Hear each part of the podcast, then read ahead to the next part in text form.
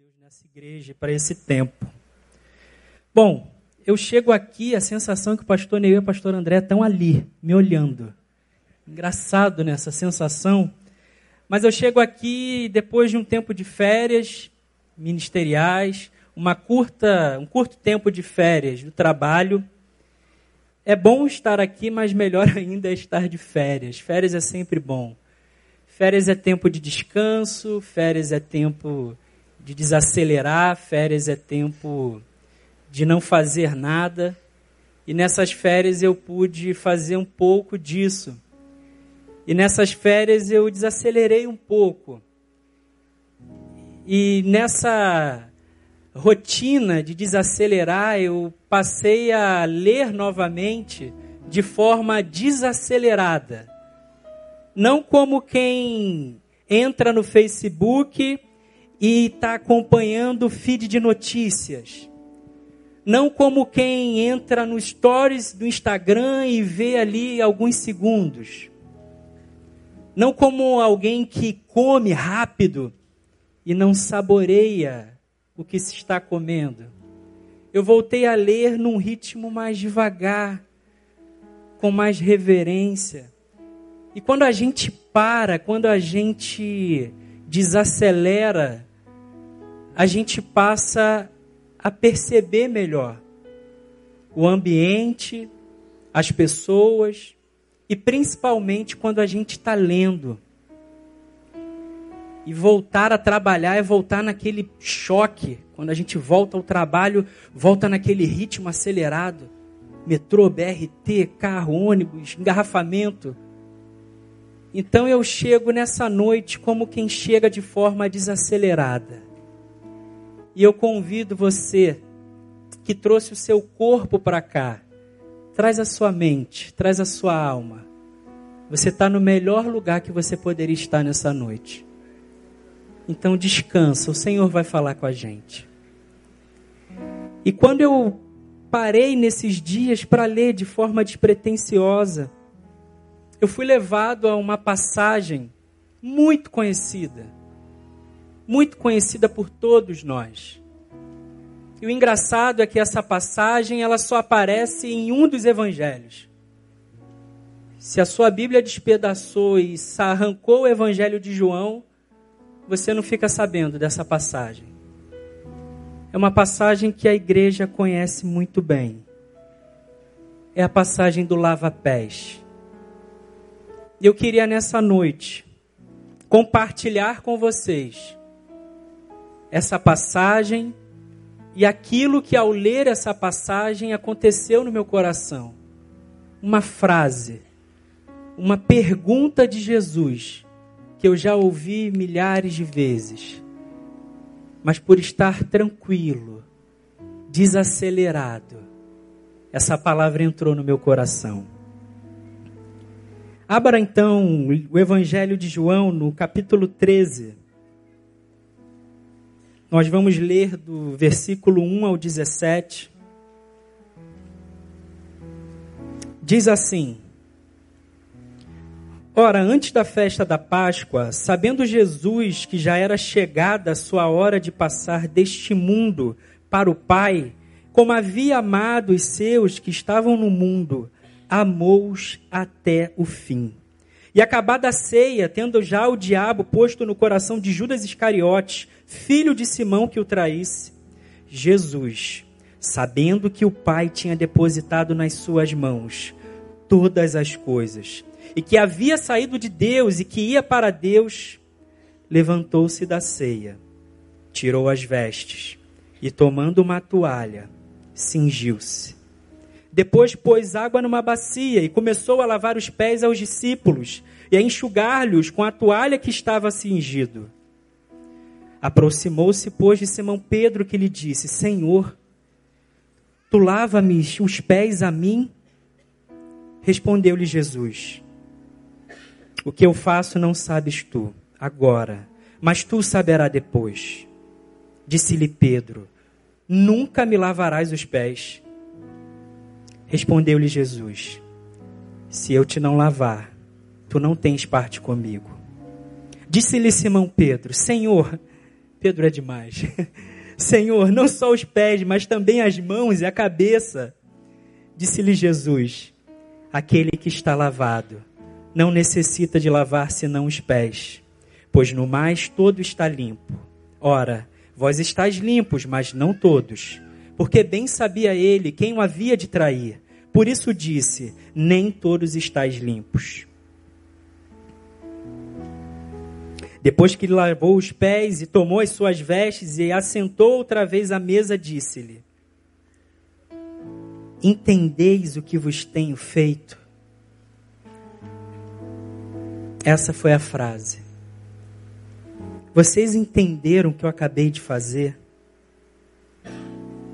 Vós me chamais mestre e senhor, e dizem bem, porque eu sou. Ora, se eu, Senhor e Mestre, vos lavei os pés, vós deveis também lavar os pés uns aos outros, porque eu vos dei o exemplo, para que, como eu fiz, façais vós também. Na verdade, na verdade vos digo que não é o servo maior do que o seu senhor, nem o enviado maior do que aquele que o enviou. Se sabeis essas coisas, bem-aventurados sois se a fizerse. Repita comigo se sabeis essas coisas. Bem-aventurados sois, se a fizerdes. Amém. Meus irmãos, se você parado, sozinho, desacelerado, não ler isso aqui e chorar, eu não sei o que está acontecendo. O Deus abaixado, o Deus de joelho, lavando o meu e o seu pé. Essa é a cena. E essa pergunta. Vocês entenderam o que eu fiz? E antes da gente entrar no texto, eu queria rapidamente posicionar vocês ao que estava acontecendo naquele contexto. Vocês sabem, Jerusalém estava cheia, era a época da Páscoa, uma multidão, quase madureira na semana de Natal. Jesus está em Betânia, manda dois discípulos irem à frente preparar a Páscoa. Chega de Uber num jumentinho e a multidão começa: Osana, bendito é que vem o nome do Senhor, ó Rei de Israel. A cidade alvoroçada, Jesus entrando Há poucos dias ele tinha feito a ressuscitação de Lázaro, aqueles que viram estavam ali dizendo: Rei, ó Rei. Os fariseus olhando aquilo tudo com medo, achando que Jesus ia provocar um levante, uma revolução, que o poder seria desestabilizado naquele momento. E Jesus começa a meio que dar um spoiler da sua morte. nesse movimento, nesse ambiente, Jesus começa a dizer que a alma dele está perturbada. Jesus começa a falar coisas que os discípulos ficam tentando entender se o grão de trigo não cair. Não... Esse é o cenário do famoso lava-pés. E aí a gente volta para a cena do lava-pés, Jesus com os discípulos na ceia. E Jesus se levanta e começa a lavar os pés dos discípulos. A gente sabe que lavar os pés, naquele contexto, era algo comum. Andando pelas ruas, você sujava os pés, isso era hábito desde o Antigo Testamento. Lavar os pés era uma atitude de higiene e era uma atitude de hospitalidade, de acolhimento. E o, a surpresa nessa história toda é Jesus fazer isso, porque não era o papel de Jesus fazer isso, e principalmente é ter feito isso depois da ceia. O texto vai dizer que Jesus faz isso depois da ceia, quando na verdade o costume era fazer antes. E eu fiquei me perguntando o que, que levou Jesus lavar os pés dos discípulos depois da ceia e não antes. Para a gente compreender essa ação de Jesus, a gente tem que voltar e ver o comportamento dos discípulos. Em Mateus 18, você vai lá nos versículos 1 e 2, você vai ver uns dos discípulos chegando, mestre. Como é que a gente faz? Quem é o maior do reino dos céus? Quem é o maior no reino de Deus? E Jesus fala: Olha, meu filho, bota uma criança assim: Olha, se você não for como esse menino, não vai adiantar. Você anda novamente, você vai para Marcos 10 e você vê novamente os discípulos perturbando Jesus. Mestre, olha só, Jesus, quando você estiver na sua glória lá, assim, na boa, deixa eu assentar à direita e o Tiago aqui à esquerda, não esse. Aí Jesus fala: Vocês não sabem o que vocês estão pedindo. Vocês podem tomar o cálice?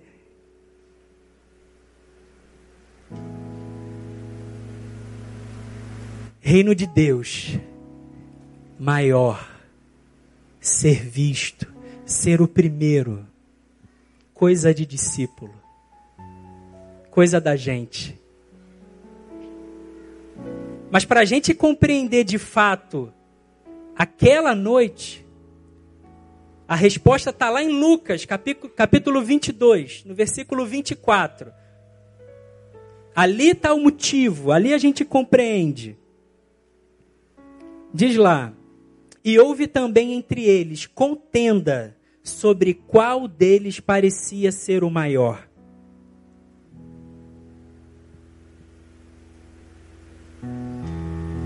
Está aí o motivo de Jesus ter lavado os pés dos discípulos depois da ceia e não antes. Jesus estava advertindo os discípulos mais uma vez, ele já tinha advertido outras vezes. Mas isso estava tão enraizado no coração dos discípulos que eles levaram isso para o momento mais importante naquela caminhada que era a ceia. E começaram a discutir quem era o maior entre eles. Apesar de caminharem com Jesus durante todo aquele tempo, parecia que eles não tinham compreendido ainda a dimensão do reino de Deus. E aí eu aprendo que Jesus, mais do que dar uma lição de humildade e de serviço.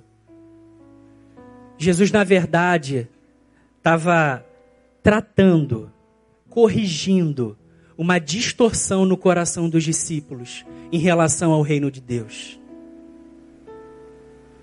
Não foi apenas um ato humilde, não foi apenas um ato de serviço. Foi uma ação para desarmar uma bomba armada no coração dos discípulos. E aí eu aprendo que eu posso estar caminhando muito próximo de Jesus, mas com o coração distorcido do seu reino. E isso é um grande perigo. O engraçado é que os discípulos não tinham um entendimento equivocado sobre Jesus. Jesus estava tranquilo. Jesus é rei. Jesus é filho de Deus. Jesus é mestre, Jesus é Senhor. O entendimento dos discípulos sobre Jesus não estava equivocado. O que estava equivocado era o, era, era o entendimento sobre o reino. Era outra questão. E por isso nós precisamos compreender cada vez melhor o reino. Compreender os seus valores, compreender por que, que a gente faz parte, compreender por que, que a gente representa e apresenta esse reino. E por que, que a gente precisa compreender esse reino? Porque eu e você fomos chamados para viver nele daqui até a eternidade. Não tem como não compreender esse reino.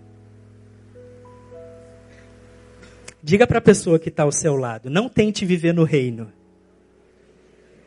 com a mentalidade do mundo. Você vai se frustrar. Os discípulos estavam assim. Caminhar no reino com a mentalidade do mundo, de quem é o maior, de quem é o importante, vai gerar só frustração. E por que que a gente precisa compreender essa diferença do reino de Deus do mundo? E eu, quando eu falo o mundo aqui, é esse sistema de valores que se opõe ao reino. Porque ele é totalmente diferente. Totalmente diferente. Eu fiz um resumo aqui de algumas coisas que eu peguei na Bíblia em relação ao reino. Olha que que loucura que é o reino de Deus. No reino de Deus, o adulto tem que ser como criança. Quem perde é o que ganha. O maior deve ser como o menor. O primeiro vira último e o último vira primeiro. Quem oferta muito, na verdade, pode ter dado menos de quem ofertou menos. O fraco é que é o forte. Quem se humilha é exaltado. O louco se torna sábio. O pequeno se torna grande. O pobre vira rico. E quem morre é o que vive. Só o reino de Deus. Só o reino de Deus para apresentar isso para a gente. O reino de Deus é diferente de tudo. Absolutamente tudo. Se você crê nisso, aplauda o Senhor do reino. Aplauda esse rei. Você faz parte desse reino.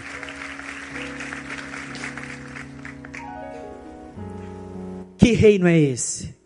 Que reino é esse? Nesse lava-pés, a gente compreende que os discípulos estavam com entendimento equivocado sobre o reino. E isso afetou a compreensão de duas coisas básicas pilares no reino: relacionamento e serviço.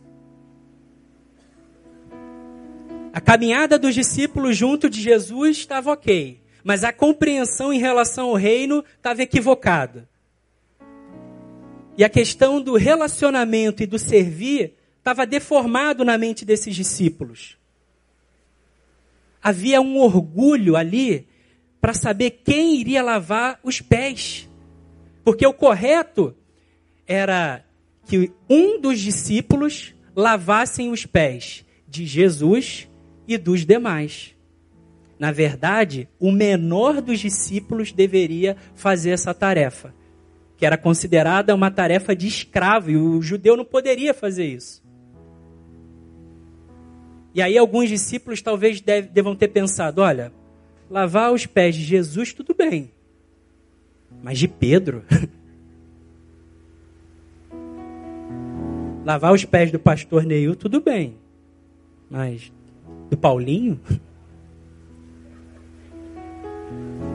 Compreensão equivocada sobre relacionamento. Orgulho, vaidade. As estruturas de poder estabelecidas é que estavam guiando os discípulos.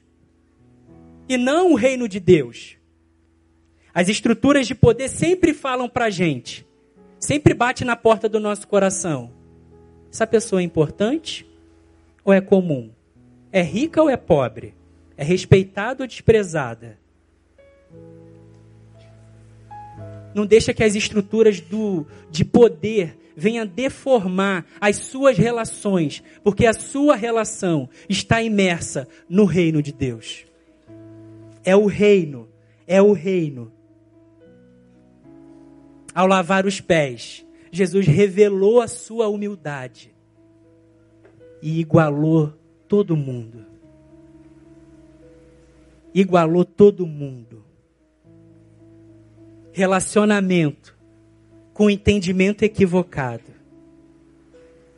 E aí eu não sirvo porque eu sou maior do que ele. Parece que não mudou nada, tem tanto tempo isso. A nossa briga continua sendo essa. Quem é o maior? Aqui em Betânia, a gente tem uma peculiaridade. Nós somos uma igreja que tem o DNA do serviço. Somos reconhecidos por uma igreja que serve. Você já deve ter ouvido aqui desse púlpito: quer ser feliz, seja útil. Quem não vive para servir, não serve para viver. Opa, estamos bem. Estamos bem no serviço aqui. Eu acho que por isso a gente tem que estar tá muito mais vigilante. Porque a gente também pode compreender o serviço de uma forma equivocada. Quer ver um exemplo? Ali foi a ausência do fazer. Mas vamos lá em Marcos capítulo 10. Só para a gente compreender o perigo que, no nosso caso aqui em Betânia, por muito servir, por muito fazer, a gente está exposto. Marcos capítulo 10, 42 ao 45.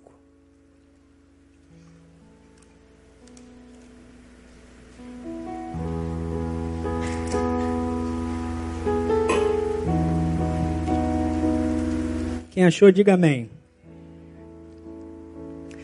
Mas Jesus, chamando-os a si, disse-lhes: Sabei que os que julgam ser príncipe das gentes, delas se assenhoreiam, e os seus grandes usam de autoridade sobre elas. Mas entre vós não será assim. Antes, qualquer que entre vós quiser ser grande, será vosso serviçal. E qualquer que dentre vós quiser ser o primeiro, será servo de todos. Porque o filho do homem também não veio para ser servido mas para servir e dar a sua vida em resgate de muitos. Olha que interessante, algumas pessoas leem essa passagem e acham que Jesus está dando aqui uma de coaching de carreira. Quer ser o primeiro no reino dos céus? Seja servo. E aí você vai, ó, vai subir. É o coaching de carreira eclesiástico, gospel. Não é nada disso que Jesus está falando aqui, gente. Jesus está falando que os maiores, os considerados maiores, devem servir os menores. E não o que você deve fazer para ser o primeiro. Jesus está destruindo aqui dois modelos: dos primeiros e maiores que são servidos e aqui é o nosso, aqui a carapuça serve para gente. É do serviço como ambição de poder. É do serviço realizado para ser visto.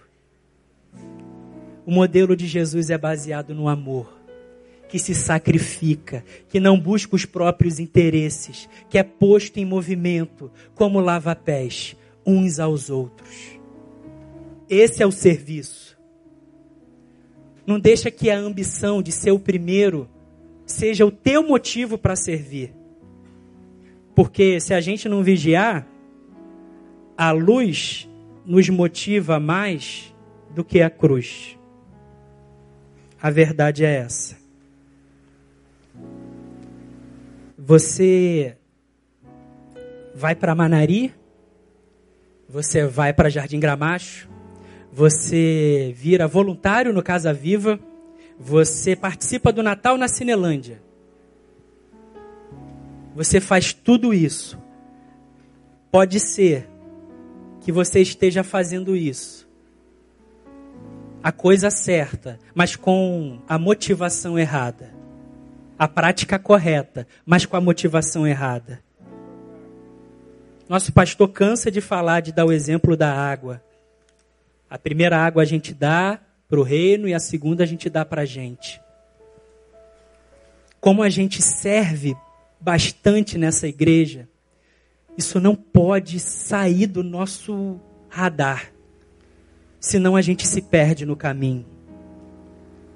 Senão a gente fica com a mentalidade deformada. Quem é o seu motivo para servir? Não é qual é o seu motivo, é quem é o seu motivo para servir. Você ou Jesus? Quem é o seu motivo? O serviço não é um fim em si mesmo. O serviço, ele é um meio, ele não é um fim. Diz lá em Mateus: Assim resplandeça a vossa luz diante dos homens, para que vejam as boas obras e glorifiquem o vosso Pai que está no céu. O fim é a glória de Deus. O serviço é só o meio para que ela se revele. Bom, se eu posso estar junto de Jesus, mas com entendimento equivocado em relação ao reino, como é que eu posso compreender melhor o reino? Como que eu posso compreender melhor o reino, esse reino que eu fui chamado para vivenciar, para apresentar? A gente sabe. Isso é muito simples. Renovando o nosso entendimento. Eu acredito que não exista outra forma da gente ter uma compreensão do reino se não for através da compreensão do nosso entendimento transformado. Paulo vai dizer isso lá em Romanos 12, 2. Muito conhecido. Não vos conformeis com este mundo, mas sede transformado pela renovação do vosso do vosso entendimento. O interessante é que Paulo diz o que fazer renovar o entendimento. Mas Paulo não diz como fazer. O que fazer? Renovar o entendimento. Como é que eu renovo o entendimento? A gente também sabe como a gente renova. Nós somos discípulos do Mestre. A gente aprende isso dele.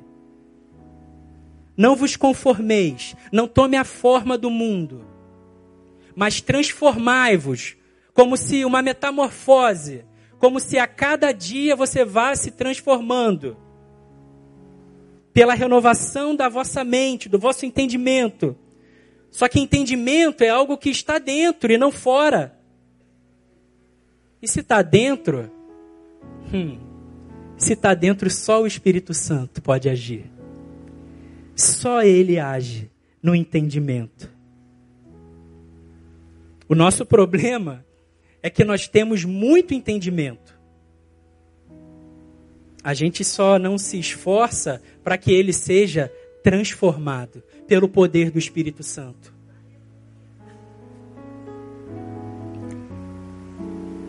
A deformação do meu entendimento é quando o meu eu age sobre ele.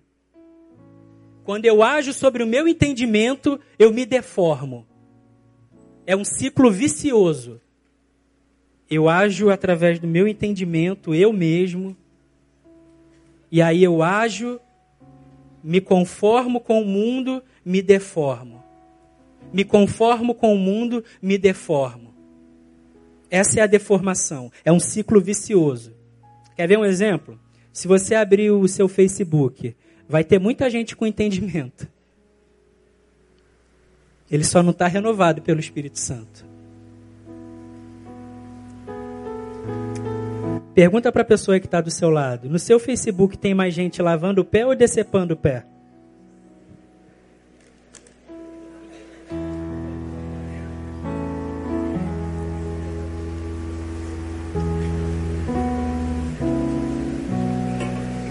Não nos falta entendimento, falta a transformação dele. A transformação é o contrário. Aí sim, é a ação do Espírito Santo sobre o meu entendimento. Quando o Espírito Santo age no meu entendimento, eu me transformo para transformar o mundo. Quando eu ajo no meu entendimento, eu me conformo e me deformo com o mundo. A transformação é um ciclo virtuoso e ele vai operando e o meu, a minha compreensão sobre o reino vai expandindo, vai expandindo e o reino vai ficando cada vez mais claro para mim. Albert Einstein disse: Uma mente que se abre a uma nova ideia jamais voltará ao seu tamanho original. Uau! Bom, hein? E uma mente que se abre para o agir do Espírito Santo. Como será que ela fica? O apóstolo Paulo vai dizer que nós temos a mente de Cristo. E esse processo de transformação, de ação desse Espírito Santo em nós, é um processo que a gente ultimamente, e os jovens então, acham extremamente cafona. Os crentes não gostam dessa palavra. Santificação. Nós deturpamos a compreensão do que seja santificação. E a gente colocou sobre essa palavra um termo pejorativo. Quando a gente quer criticar alguém, a gente fala: Ó, oh, Romão, Romão quer dar uma de santo aqui. Romão é o nosso jovem mais jovem. Ao outro, ali, querendo dar uma de santarrão. É o santo agora. A gente não compreende que esse processo de santificação é um processo da ação do Espírito Santo no nosso entendimento. Dia após dia. Agora, como isso acontece, Júnior? É, onde é, qual é a faculdade que eu tenho que me inscrever? Qual é o curso? Qual é o livro que eu tenho que ler? Não. É através de um relacionamento. Não tem como não ser através de um relacionamento. Quanto mais eu me relaciono, mais eu me exponho, mais eu vou me tornando vulnerável, mais eu vou sendo transformado, mais essa relação de intimidade, de convívio vai acontecendo. Há pouco tempo a gente teve o desafio dos 10 anos, 2019 e 2009. Se você olhar hoje, não para sua foto no Face, porque o mundo só compara aparência. Você que está há mais tempo no Evangelho, se você comparar e olhar para trás,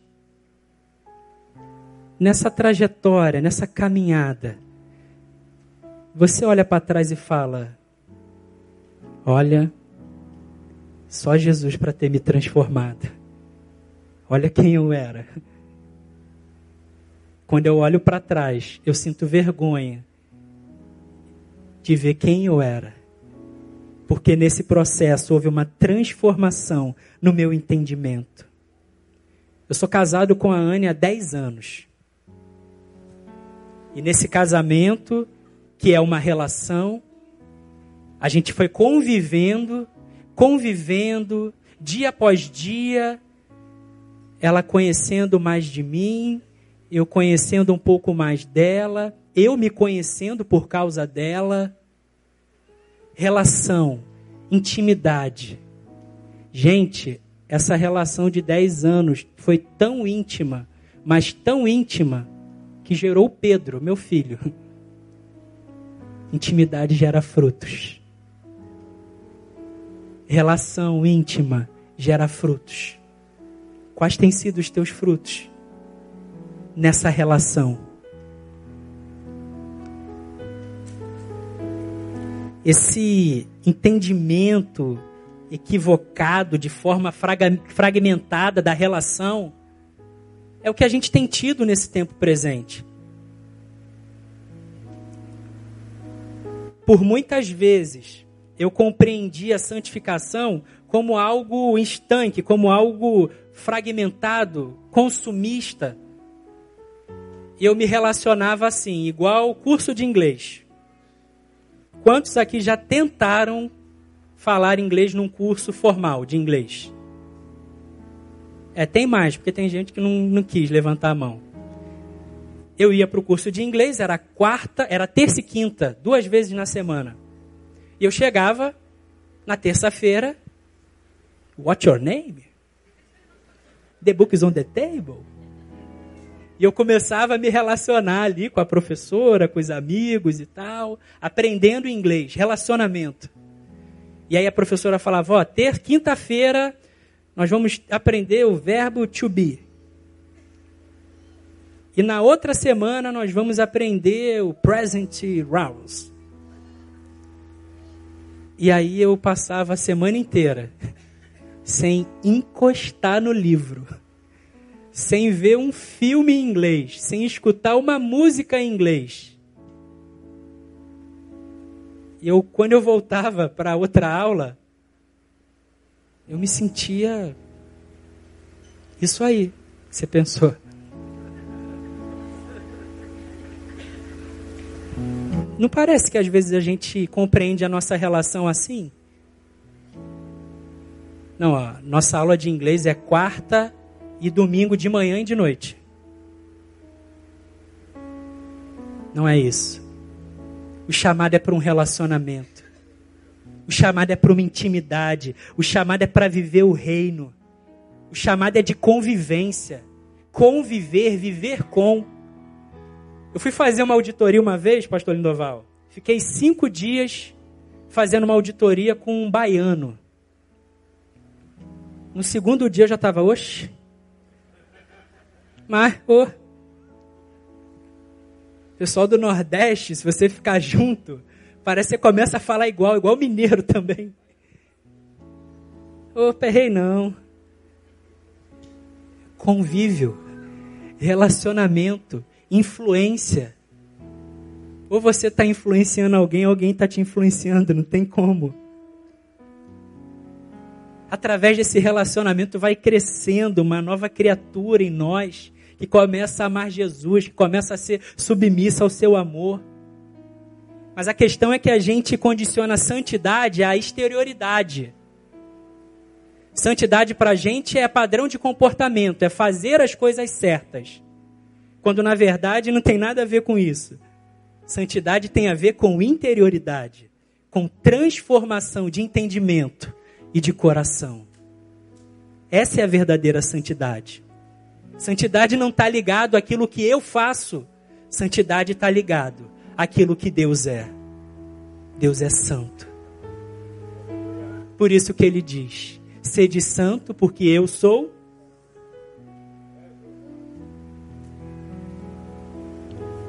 O caminho da santidade é esse caminho que a gente vai compreendendo melhor o reino. E o Espírito Santo vai ajudando a gente, sabe? Como aquele amigo. Ele vai meio que atrás de nós, como uma luz, apontando para Jesus à nossa frente. E vai tornando mais claro Jesus e o seu reino. E quando a gente cai na besteira de ficar olhando para ele, ele fala assim: "Olha para mim não, olha lá, olha lá. Olha para frente. Deixa eu iluminar quem é Jesus. Aprende dele. Olha para ele, não olha para mim. O Espírito Santo vai colocando a gente nessa relação, sabe? Uma relação de amor, uma relação gostosa. Que a gente louva e chora. E se arrepende, se acha pior das criaturas ele vai colocando a gente numa relação de afetividade e efetividade. Toda relação de amor é uma relação de afetividade e de efetividade. O que, que, é isso, Júnior? Como assim? Afetividade e efetividade. A afetividade são as palavras, são os gestos de afeto.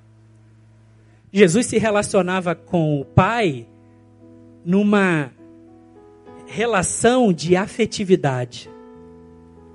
O pai falou de Jesus duas coisas, duas vezes ou melhor. O que Deus falou de Jesus? Quem ele era? Tu és o meu filho amado, em quem eu tenho prazer. Relação de afeto.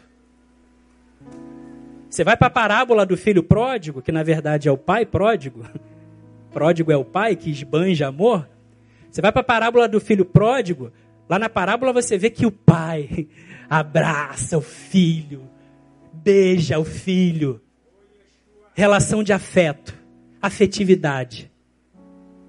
Mas não para nisso a relação. A relação também tem que ser efetiva. Tem que haver efetividade. A efetividade são as atitudes, são as ações. Não adianta eu só falar que a Anne é a mulher mais linda dessa noite.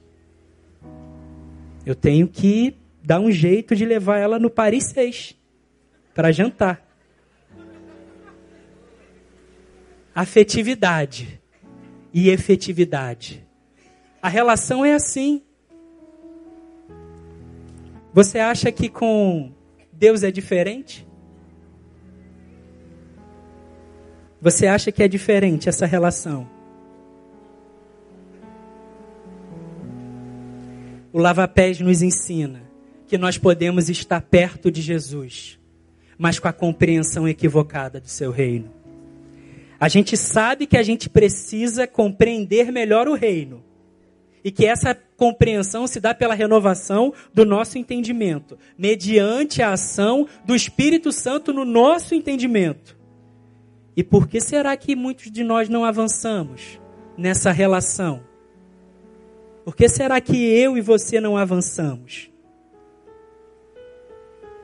Tem vários, várias causas, vários motivos. Eu quero falar só uma, que é a que bateu no meu coração e eu pedi misericórdia a Deus. Estou compartilhando uma surra de Jeová com vocês. Nós vivemos na sociedade do consumo. Sociedade do consumo. E quando eu falo consumo, eu não estou falando aqui de consumo. Eu estou falando do ato de consumir. E hoje a gente consome cada vez menos isso por causa da crise e a gente substituiu isso pelo cons consumo da informação nós estamos entupidos de informação. Eu e você acordamos. Vou botar aqui. Eu e você acordamos e a segunda coisa que a gente faz, a primeira é abrir os olhos, né? Piada do tiozão, né? né? Fala. Acordou,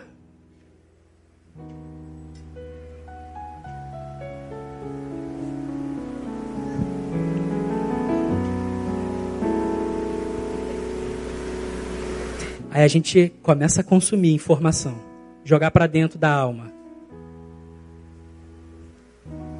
O que, que a gente está se tornando? Aí a gente consome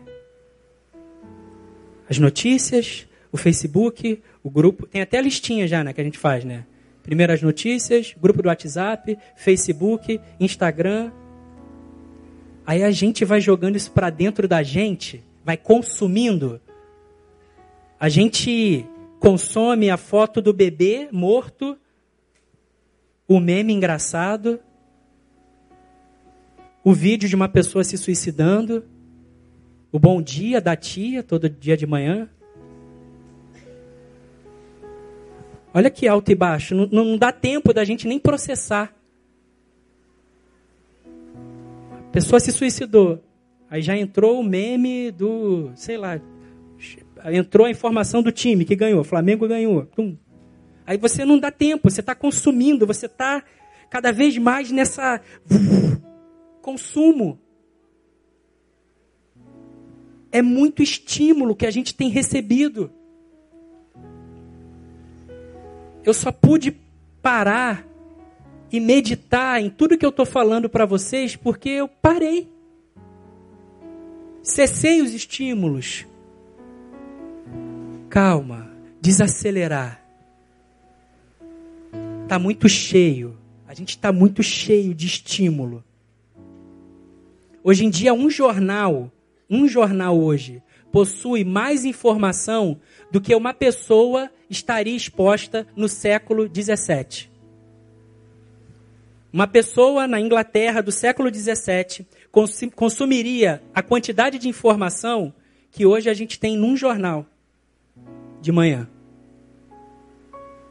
Olha quanta, quanto lixo a gente está colocando. A nossa mentalidade consumista. E a gente traz isso para cá. O que nós somos, a gente traz para cá.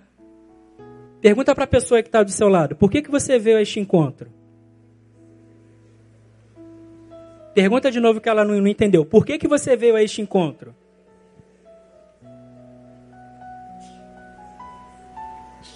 A mentalidade consumista vai dizer assim: ó, eu vim porque eu preciso de uma vitória. Eu vim porque eu preciso ser curado. Eu vim porque eu preciso de um emprego. Eu vim porque eu preciso arrumar um marido. Eu vim porque eu preciso ser liberto. Interesse comum. Todo mundo com interesse comum. Se a gente tem um entendimento transformado, a gente chega a esse lugar não com interesse comum, mas com consciência comum. Que consciência? Eu chego aqui eu falo: Meu Deus, Senhor, só o Senhor para ter mudado a minha vida. Senhor, há tempos atrás, você sabe onde é que eu estava, Senhor. Eu chego aqui com essa consciência. A gente precisa trocar o interesse comum pela consciência comum. Que consciência? A consciência que por Ele, para Ele, são todas as coisas. A consciência de que Ele é digno. A consciência de que o reino dele é real. A consciência de que Ele vive. A consciência de que Ele enxuga as nossas lágrimas. A consciência da gratidão. A consciência do lava-pés. Mas não a gente está tão cheio de coisas e essas coisas estão coisificando a gente. Muito consumo, muita informação. Vai gerar o quê? Vai gerar distração. Não tem como não gerar distração. Não dá tempo para processar, é muita coisa. Uma das coisas que mais dói meu coração é quando o pastor lá de casa, eu tenho um pastor de seis anos, Pedro. Quando o pastor lá de casa faz assim, fala assim: Pai, olha para mim, desliga esse celular.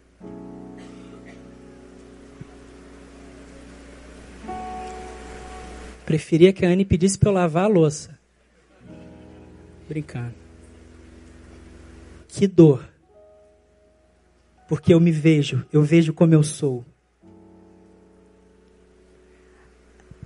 Esse envolvimento de coisa vai deformando o nosso entendimento sobre o que é o reino. E a distração, ela gera o desinteresse. O distraído é um desinteressado. Ele se desinteressa por algo ou por alguém e ele vai caminhando. A gente precisa remover essa distração e recuperar esse relacionamento com o Pai. Ok, Júnior, mas você apontou o que nos impede. E agora, o que, que a gente faz? Você já apontou o diagnóstico. Ok, o diagnóstico pode ser esse. E o que, que a gente faz? Eu acho que só tem uma ação é deixar Jesus lavar os nossos pés novamente. É voltar para o lava-pé. Eu não tenho nenhuma fórmula para te dar. Eu não posso falar para você, desligue seu celular, planeje melhor. Eu já tentei isso, gente. Foi ação humana. Mas entendimento não se transforma com a nossa vontade. Entendimento se transforma num relacionamento com o Espírito Santo. E nessa noite, Jesus está querendo fazer isso com a gente. Está querendo lavar os nossos pés novamente. Fique de pé.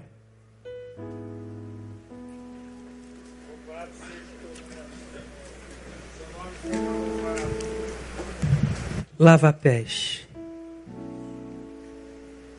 O Deus que se abaixa para me servir e me amar. Que Deus é esse?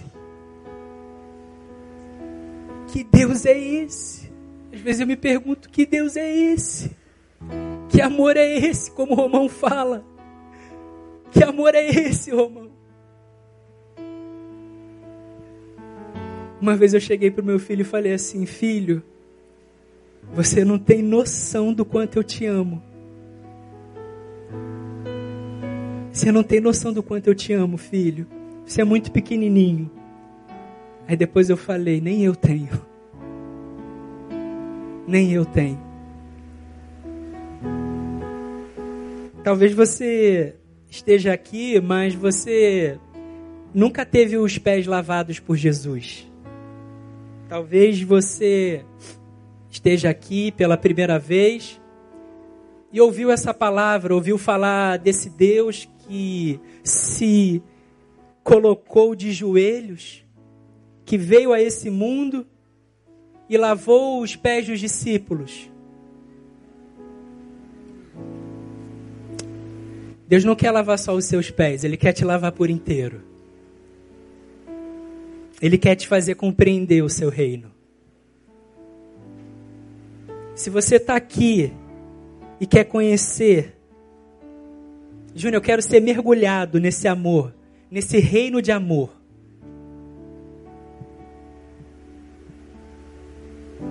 Se tiver alguém aqui, eu vou te chamar, vir aqui à frente, que eu quero orar com você. Eu não quero orar por você, eu quero orar com você. E eu também quero chamar você que é, já é crente como eu. crente. Quero chamar você aqui à frente também. Não só a você, que está agora com o coração explodindo desse amor, mas você que já está caminhando, você que conhece o lava-pés, se fechar o olho você fala melhor do que eu aqui lendo. No verso 10, Jesus diz para Pedro: Aquele que está lavado não necessita de lavar senão os pés, pois o mais está todo limpo. Igual a mim, eu acredito que você já está todo limpo. Mas na caminhada, a gente vai caminhando e algumas sujeiras vão agarrando nos nossos pés. E a gente vai caminhando e essa sujeira vai entrando. Sabe, vai agarrando. Tem mais gente para vir aqui. Tem mais gente para vir aqui à frente ao altar. O coração está formigando, eu sei o que, que é isso. Eu sei o que, que é isso. Muita gente sabe o que é isso. Não fica com vergonha, não. Pode vir à frente. Deus quer lavar os seus pés nessa noite. Mas você que já caminha, sabe aquela sujeira, aquela poeira? Não é se lavar por inteiro. É só lavar o pé. Deus quer lavar as distorções do seu coração. Jesus é rei, Jesus é filho, Jesus é o Messias. Ok, você tem a compreensão correta sobre quem é o Mestre. Mas está faltando você compreender melhor o reino desse rei. Deixa eu te falar uma coisa. Jesus não falou assim: olha, agora vocês escolhem se vocês querem lavar os pés dos outros ou não. Jesus não falou isso. A escolha não cabe aqui. Quem é discípulo, a escolha não está em jogo. Jesus se fez escravo. E como escravo, nós nos assemelhamos a ele. A diferença é que nós estamos escravizados pelo amor. O amor nos escravizou. Não é uma opção, é uma ordem. Em tempos de muitas armas, as nossas armas são bacia, água e toalha.